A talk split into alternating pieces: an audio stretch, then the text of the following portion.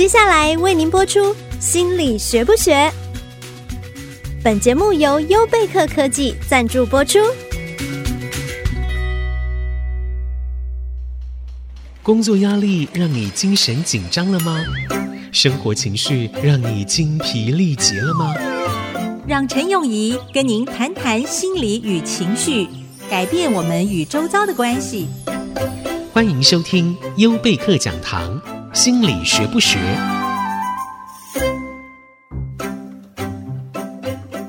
各位听众，大家好，欢迎收听《心理学不学》，我是陈永仪。你今天好吗？今天的情绪如何呢？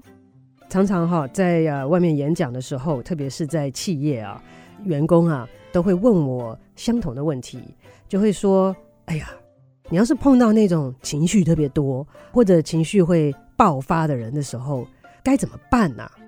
不知道各位听众朋友在家里。在职场上面，或者是在社交的场合或活动当中，是不是呃有过经验碰到有人的情绪一下子上来了，没有办法控制，也不想控制，就爆发起来了？那这个时候应该要怎么做才比较好？其实我一直认为啊，情绪是一个很棒的东西，它让我们的生活当中呢充满了色彩。它也告诉我们在我们的日常生活当中，有哪些东西是我们该要改善，有哪些东西对我们来讲是好的。怎么说呢？我们仔细想想看哈，当我们有情绪的时候，这个情绪越激烈、越高昂的时候，通常表示我们碰到了我们很在意的东西。很少会有状况是我们对于一个毫不在意、毫不关心的东西。有情绪的反应，所以这个情绪反应的程度跟我们在意的程度其实是成正比的。所以对我来讲啊，看到有这个情绪的展现啊，我都蛮兴奋的哈。呃，这可能是职业病哈。那但是我都觉得这是一个难能可贵的机会，让我可以有这样子的一个开了一个小小的窗户，让我能够洞悉到这个人在意的是什么。他可能的核心价值有哪些？因为当你踩到了他在意的东西，踩到了他的线，触碰到了他的核心价值，他的反弹就会很大。反言之，如果有一个人在你的周围，他是喜怒哀乐不形于色的，其实蛮可怕的耶。好，你不知道他在想什么，你不知道他在意什么。好，之前呢，呃，我们有机会做很多关于呃总裁的性格分析。有一个性格特质呢，其实就是喜怒哀乐是不是不形于色？那这个是天生的，也可以有后天练习的。好，就像我们之前讲过，很多的东西都有天生的成分在，但是呢，后天也可以训练的。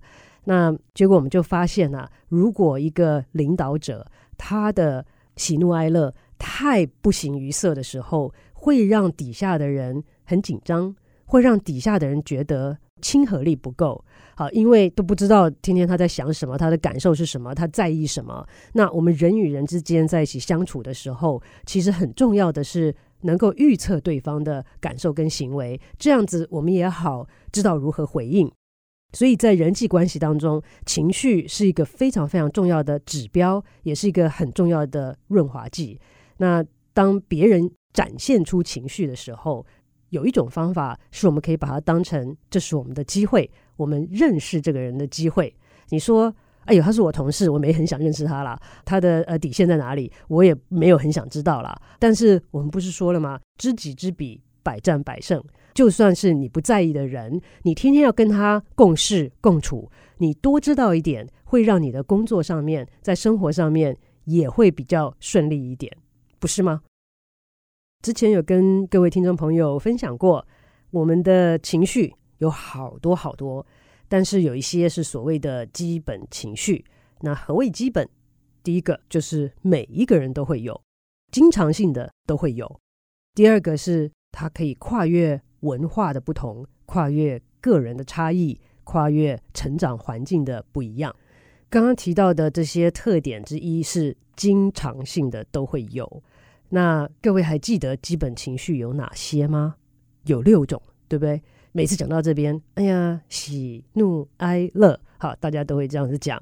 那喜跟乐是呃同一类型的情绪，所以呢，喜怒哀乐里面我们知道了三种情绪，还有惊讶、恶心，还有害怕。那你有经常性的经历这些情绪吗？我想请问你，最近一次感受到快乐是什么时候？感受到惊讶是什么时候？感受到恶心是什么时候？如果你是跟我一样的话，可能会想不起来，好，其实这些呢，有的时候是非常短暂的感受，而且每一次我们经历这些情绪的时候，不见得都要很强烈的才算是情绪。哎，有的时候在我们的生活当中，忽然看见了某句话，看到了某个情境，让我们忽然有闪过的一种感觉，那个也算呢。好，那个时候会觉得说，哎呀，觉得很无奈，好，或者哎呀。觉得还蛮开心的，好，这些是我们所谓的情绪的时刻。情绪的本身是非常短暂的，它不可能永远持久的，所以常常我们要抓住的是那个 moment，那个时刻，不用太刻意的去记得每个时刻，但是我们可以去用心的感受那每一个时刻。好，所以呢，现在如果回想起来，也会说哦，我记不得了，没有关系。但是当我们在经历每一天的生活的时候，是不是在有情绪的时候，当下我们能够抓住那个感受，知道那种感觉，其实就够了。如果你说我们应该平均的经历所有的六种情绪，也是不太可能的事情，因为我们每一个人啊都有习惯，都有偏好。都有成长过程跟过去的经验会左右我们现在的感受，所以有很多人呢、都会讲到说，每一次碰到事情的时候，他的第一个反应就是哭。好，有些人碰到事情的时候，第一个反应就是气。那怎么可能呢？对不对？碰到这么多不同的事情，你怎么反应都一样？这就是我们个人的习惯不一样。那在我们的大脑里面呢，有一些机制跟回路。大脑本身有个特质，就是用进废退。因为大脑这个器官不大，但是要处理的事情相当相当的多，所以它必须要筛选，它必须要判断什么是最重要的，什么是最常用的，它才会把资源花在这个上面。但是大脑本身呢，不会去判断好坏对错。他不会觉得说生气是不好的，所以少一点；快乐是多一点，所以我多一点。他不会，他只会判断你比较常用的，显然就是对你来讲比较重要的，所以他在大脑的回路里面就会让他越来越有效率，让他越来越快来帮助你处理周遭的事情。所以，我们一般常用的习惯的一些想法呀、行为呀，在我们的大脑里面呢，就会有捷径。那处理起来、反应起来呢，也就特别的快。所以各位听众朋友，不妨的去注意或者去回忆一下，在这六种基本情绪里面，您比较常用的是哪几种情绪呢？讲到这边，可能很多人都会讲说：“哎呦。”那这样子不是很糟糕吗？那我动不动就会哭，动不动就会生气。刚刚心如也说，那如果我常用的是快乐嘞？我说好像很少人常用的是快乐。哈，那因为之前呢，呃，跟大家提到过六种基本情绪里面。只有一种是正向的，好，正向的原因是它能够让我们有向前走的动力，好，很快乐，我们愿意向前走去追求。那其他的，呃，惊讶可能是可好可坏，因为比你预期的好就是惊喜，如果比你预期的不好就不快乐。另外的四种都是负面的情绪，所以他们之所以存在，是因为要给我们警讯。是告诉我们说，哎，你要准备在行为上、在认知上要做一些不同的调整，才能呃适应我们周遭环境的变迁。其实惯用一种情绪呢，嗯，是人之常情。那所以我不会特别建议说，哇，那我我现在常用的是呃这个生气也好，或者是悲伤很爱哭也好，那我以后要练习用别的情绪。理论上是可以这样子做的，因为当我们呃很习惯用一种情绪的时候。之前有提到的情绪的各个的层面，包括我们的认知，包括我们的行为，包括我们生理反应，都会跟着这个情绪走。好，那一个很爱生气的人，你可以想象，碰到任何事情，他的认知很可能就是你冒犯了我，你不对，你侵犯了我。所以这样的的认知导致这样的情绪，所以这些都是一起的。如果我们要改变一个人的感觉，我们可以从他的认知着手，我们也可以从他的行为着手。好，那我在这边比较要给大家建议的，倒不是努力的去练习那些不常用的情绪，因为这是基本情绪，不用教，我们都会有的。不用特别去练习，我们只要给他空间，给他机会，它自然而然就会浮现，我们自然而然就会经历。所以我要给大家的建议呢，是在一天当中，好，找一段时间，也许在呃睡觉之前啊，或者是在捷运上啊，在任何的觉得可以安全的时候呢，你就可以放松下来，感受一下你现在的情绪是什么。在一天结束的时候，也可以回忆一下一天当中所发生的事情，跟不同人的互动，产生所经历的不同的情绪有哪些，让我们有这个机会去记得它，去经历它，这样子慢慢的，他们自然而然就会浮现出来，倒不用刻意的去改变我们既有的习惯。这个是我给大家的呃一个建议。我记得我们刚开始做节目的时候，我们讲到了感官有五个感官。那个时候也跟大家建议，在一天当中结束之前，躺在床上的时候，不妨的把眼睛闭上，来把其他的几个感官走一遍。你闻到了什么？你听到了什么？触觉上面感受到了什么？嘴巴的味觉。是刚刷了牙，有这个牙膏的味道吗？还是今天压力太大没刷牙，感受到的是对晚上吃完晚饭的这个饭菜味呢？好，那这个也是我们很好的练习。我们把我们基本的感受走一遍，基本的情绪走一遍，让我们能够回归到。本来就该有的东西，我们就用心的去经历它。时间不用太长，但是给他个机会，让他能够在我们的日常生活当中自然而然的浮现出来。我们休息一下，回来再继续。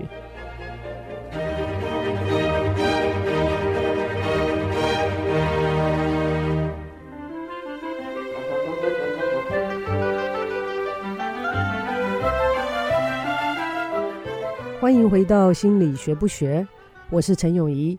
您现在收听的是 IC 之音竹科广播 FM 九七点五。常常啊，有人听到我说：“哦，你是研究心理学的，哦，你是做临床的。”然后就有非常羡慕的眼神朝我这边看过来说：“这么好，陪人家聊聊天就有钱赚。”我就在想说，如果真的是这样子，就太好了，对不对？如果你要改变情绪，我只要跟他讲。哎，你不要这样子觉得嘛，你不应该有这种感觉嘛。好，那就好了。那如果不这么简单的话，那又要怎么做呢？我们先想一想情绪从哪里来的，然后才能想如何改变我们的情绪。之前跟大家提到情绪很多的要素，其中一个就是我们的认知，我们的想法。好，那又来了。常常会有人说：“哎呀，你不要这样想嘛。”好，其实我觉得这种话讲出来，讲了等于没讲啊。然后讲出来会让人家更气，因为我已经这样想了。然后你再告诉我说不要这样想，我除了已经很生气了，我还要再跟你解释，还要再跟你去证实为什么我这样子想是对的。好，那所以呢，这个想法呀，是我们今年累月形成的。某一些的这个想法的模式跟我们的个性也很有关系。那之前跟大家提到几种基本的情绪，其中背后的想法包括了，呃，今天我很愤怒的时候啊，通常是因为我觉得别人冒犯了我，别人侵犯了我的东西，那他随之而来的行为就可能跟攻击性有点相关。好，因为你冒犯了我，所以我要保护我的东西，可能会呃有攻击性的行为。那悲伤呢，是经历了无法挽回的损失，好，叫做悲伤。为什么这是个基本的情绪呢？因为无法挽回的损失是人生当中必然的事情，时间过了就回不来了。那生命消逝了也没有办法挽回，所以这个是人生当中必然会经过的东西。感受到悲伤也是自然的。常常在我枕间里面啊，有时候会出现失恋的人。真的是很难过，很可怜哎。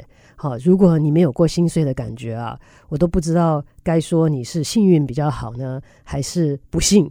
因为失恋的感觉很深刻，很深刻，是很负面，很负面。但是这种刻骨铭心呢，有些人会说，如果没有过，就白活了。看见呃失恋的人，他们的面部表情，看见他们的肢体语言，好，整个人好像都被一下子抽空了一样。好，有些人呢，悲伤的程度啊，真的是到了每日以泪洗面。呃，我在这种时候啊，真的是但愿我有一颗药可以给他说吃吧。吃下去之后就不痛了，呃，你可以说有啊，喝酒啊，可以让你暂时忘记你当下的情绪，但是基本情绪就是我们要经历它。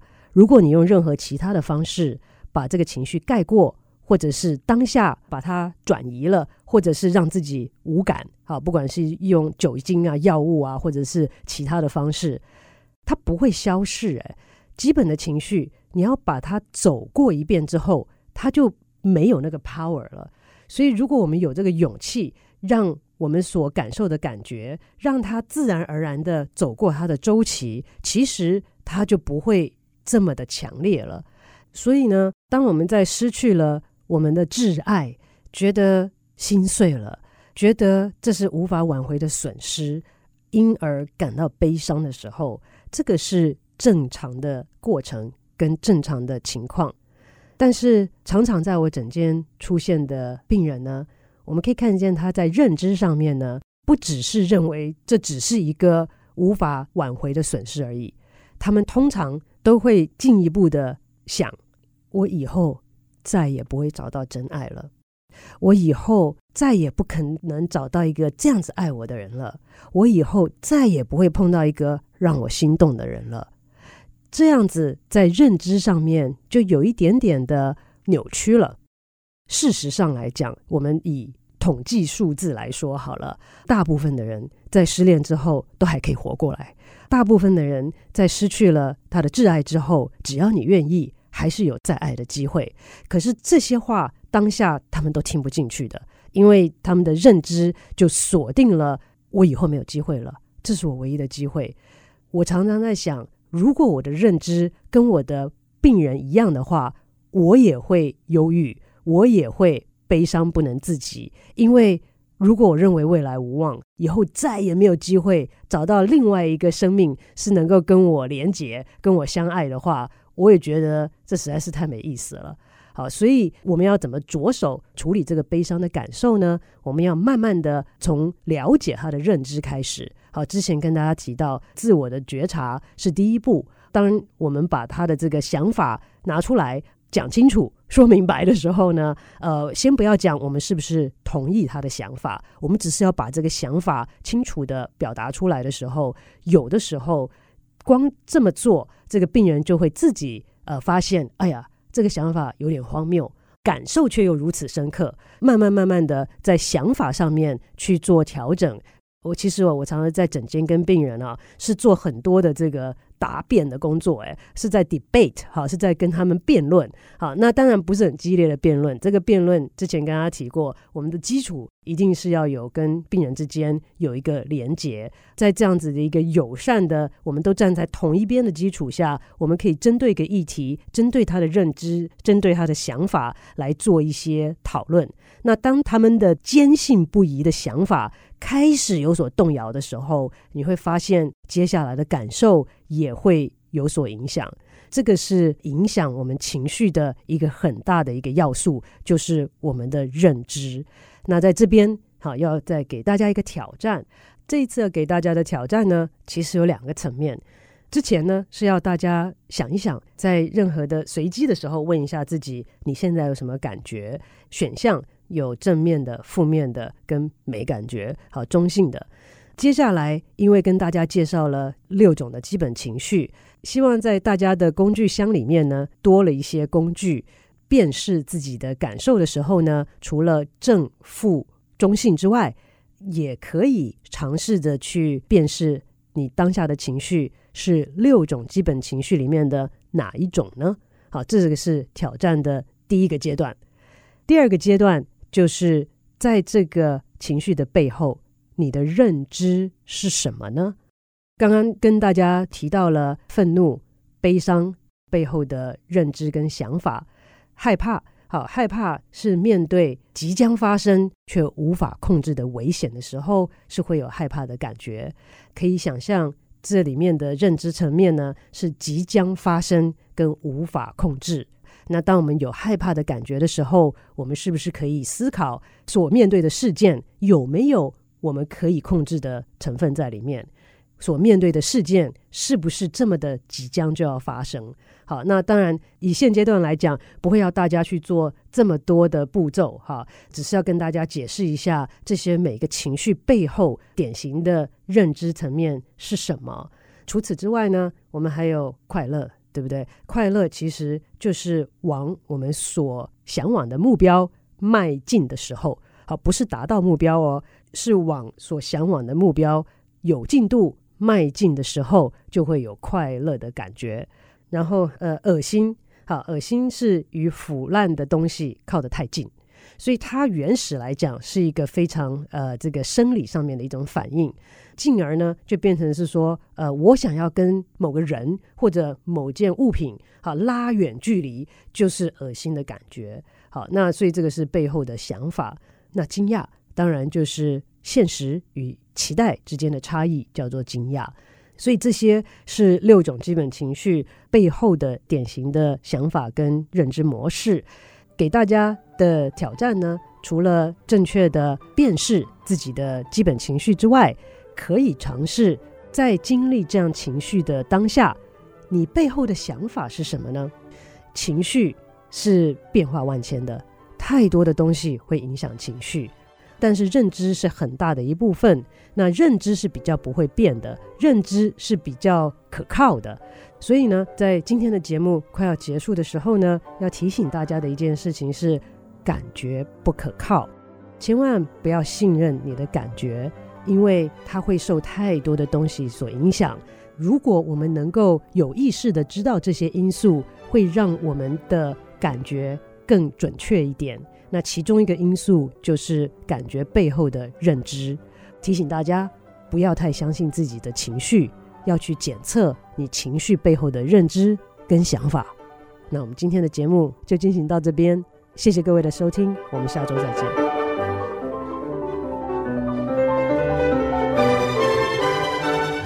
本节目由优贝克科技赞助播出，疏解情绪，调试压力。优贝克科技与您一同营造健康职场。